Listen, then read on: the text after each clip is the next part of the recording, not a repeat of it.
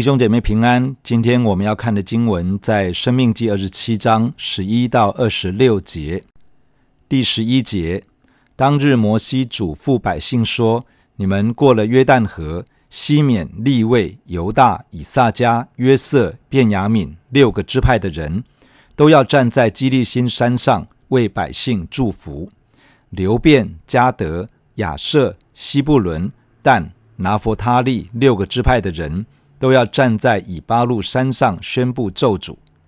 立位人要向以色列众人高声说：有人制造耶和华所憎恶的偶像，或雕刻，或铸造，就是工匠手所做的，在暗中设立，那人必受咒诅。百姓都要答应说：阿门。轻慢父母的必受咒诅。百姓都要说：阿门。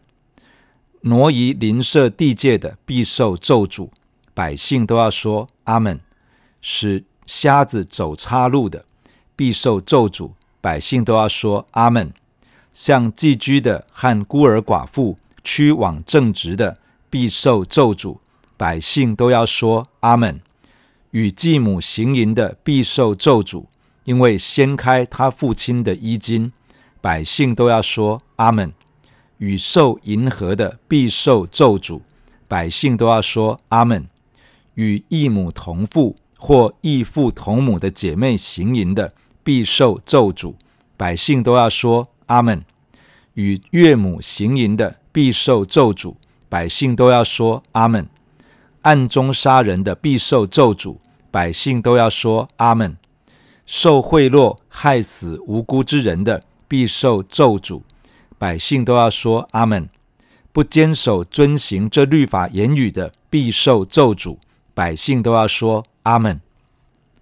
昨天的经文，摩西和以色列人的长老们吩咐百姓，过了约旦河之后，要在以巴路山那里树立几块大石头，漫上石灰，把律法的一切内容都写在上面，并且要建立祭坛，献燔祭和平安祭。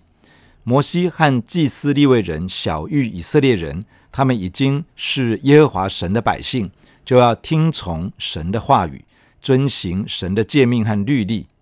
今天的经文中，摩西嘱咐以色列人要在基利心山为百姓祝福，要在以巴路山上宣布咒诅。基利心山位于示剑城的南方，以巴路山位于示剑城的北方。两座山的海拔都大约在九百公尺上下。示剑城位于两山之间，是迦南地的交通中心。两座山中间的谷地是贯通迦南地东西的主要道路。当人站在示剑城朝东站立，城南的基利新山在右手边，林木茂盛，象征着祝福；城北的以巴路山在左手边。整座山大致上是光秃秃的，象征着咒诅。站在基利心山的是西缅、利未、犹大、以萨迦、约瑟、便雅悯六个支派。日后这几个支派，除了利未支派分散在不同的支派当中以外，其余的大致上定居在耶斯列平原以南。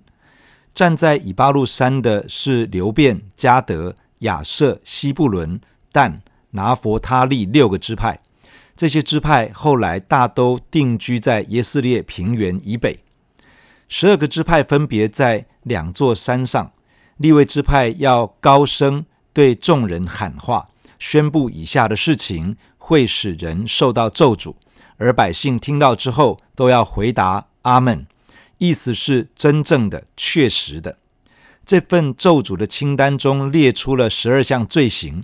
其中前十一项是特定的罪行，使人受到了咒诅；最后一项是一般性的罪恶，使人受到了咒诅。前十一项的行为往往是在暗中进行，人不一定看见，法官判案不一定有证人或是直接的证据，但是鉴察万事的神都看得见，他知道一切，即便是在暗中所行的罪恶。咒诅的权势仍旧会运行在人的身上，明白地彰显出来。第一项罪行是制造偶像，不论是雕刻的，是铸造的，即使是在暗中设立做这样事情的人，必定会受到咒诅。这样的行为违反了十诫的第二诫，不可雕刻偶像，不可跪拜侍奉偶像。假如人违背神而去制造偶像，敬拜侍奉，神会追讨这样的罪，而这罪所带来的影响会延续三四代之久。人若是拒绝偶像，单单敬拜永活的真神上帝，上帝会向这样的人发慈爱，直到千代。第二项罪行是轻慢父母，这样的行为通常在家中发生。外人不一定可以看得到，但是神完全鉴察我们在家中的一切。这样的行为违背十诫的第五诫，当孝敬父母。假如一个人愿意遵照上帝的话语，尊荣自己的父母亲，神的话语应许这样的人会在神所赏赐的土地上长久居住。第三项罪行是挪移邻舍地界，这里面包含两个层面。一个是贪恋别人的土地，另一个是暗中挪移，这个是偷窃的行为。所以这样的行为违反了第八戒不可偷盗，以及第十戒不可贪恋。第四项罪行是使瞎子走岔路，在利未记的十九章提到，不可咒骂聋子，也不可将绊脚石放在瞎子面前，只要敬畏你的神，我是耶和华。圣经中许多地方都可以看到要善待那些身体有障碍的人，这里则是提到不可以故意让盲人走错路。这里也可能有另外一层的含义，指的是为了钱财而误导人，为了利益让无法分辨善恶的人做出错误的判断。这个类似于诈欺、诈骗的行为。第五项罪行是向寄居的。和孤儿寡妇屈枉正直，屈枉正直的意思是使审判偏离了公义，也就是不公的审判。寄居者指的是从外地来到以色列人中间一起生活的人，基本上应该是非以色列人，或者至少是在寄居之地比较没有人脉关系的人。孤儿寡妇基本上是没有依靠的人，这些在地方上的弱势。需要保护与支持，而不是趁机欺负他们。第六项罪行是与继母行淫。继母原来的意思是父亲的妻子，可能指继母，也可能指父亲另外的妻子，也可能指父亲的原配，也就是犯罪者的母亲。这是掀开父亲的衣襟，也就是破坏父亲婚姻的乱伦行为。这样的行为违反了十诫的第五戒。当孝敬父母，以及第七戒不可奸淫。第七项罪行是与兽淫合，意思是与动物发生性关系。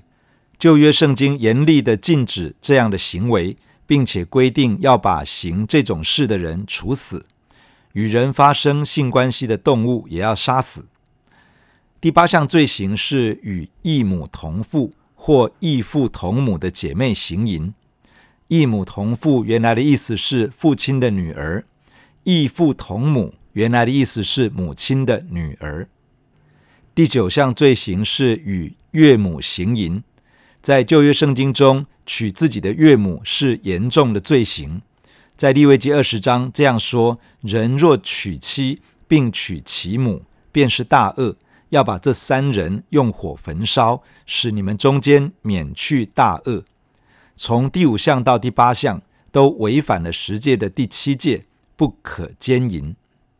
第十项罪行是暗中杀人，意思是击打、杀害。这行为违反了十诫的第六诫，不可杀人。第十一项的罪行是受贿赂，害死无辜之人。这里面常常会牵涉到贿赂证人去做假见证，或者是贿赂法官扭曲了判决。这个行为违反了十诫的第九诫，不可做假见证陷害人。第十二项罪行是不坚守遵行这律法言语的，这指的是没有恒心遵守上帝的话语，可能守了一些，放过了另外一些，可能做了一阵子，后来不做了。加拉太书的第三章这样说：“经上记着，凡不常照律法书上所记一切之事去行的，就被咒诅。”雅各书的第二章也说：“凡遵守全律法的，只在一条上跌倒，他就是犯了众条。”前十一项的罪行，其实只是罪行的举例。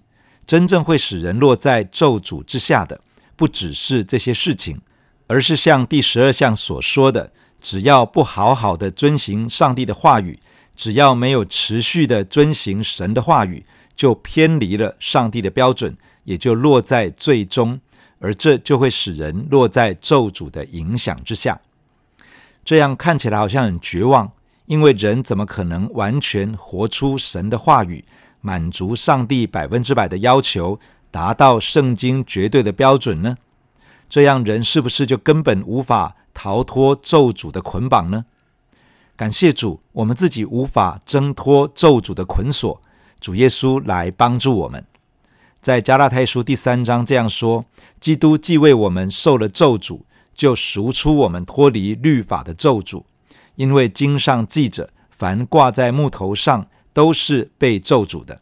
这便叫亚伯拉罕的福，因基督耶稣可以临到外邦人，使我们因信得着所应许的圣灵。主耶稣亲自来承担我们所承受的咒诅，把我们从咒诅之下释放出来，使我们可以承接亚伯拉罕的祝福，可以得着上帝所应许的圣灵。在罗马书的第八章这样说：律法既因肉体软弱有所不能行的，神就差遣自己的儿子成为最深的形状，做了赎罪祭，在肉体中定了罪案，使律法的义成就在我们这不随从肉体，只随从圣灵的人身上。主耶稣来做了赎罪祭，为我们承受了我们该受到的审判与定罪。释放我们出来，不被定罪，并且从罪中得到自由。之后，当我们学习随从圣灵的带领，被圣灵充满掌管，我们反而有力量可以把神的话语活出来。对于还没有认识主耶稣的人，罪与咒诅的影响仍旧在他的身上。生命真正的出路，就是接受耶稣成为救主与生命的主宰。让主耶稣来解决在他身上罪与咒诅的问题。信主耶稣的人虽然仍旧有很多不够完美的地方，当我们承认自己的亏欠与不足，祈求神的赦免与接纳，赦罪的恩典就在我们的身上，我们就在基督里不被定罪，咒诅的影响就可以被破除。当我们承认自己力量不够，爱心不够。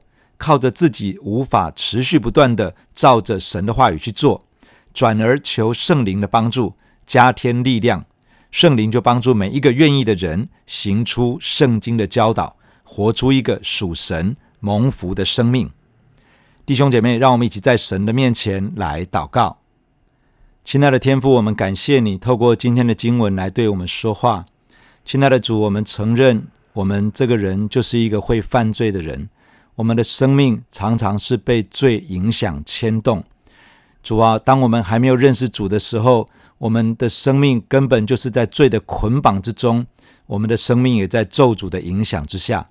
当我们信了主，我们的罪被赦免，谢谢主，你承担了我们的罪跟刑罚，你也承受了我们的咒诅，释放我们得自由来领受祝福。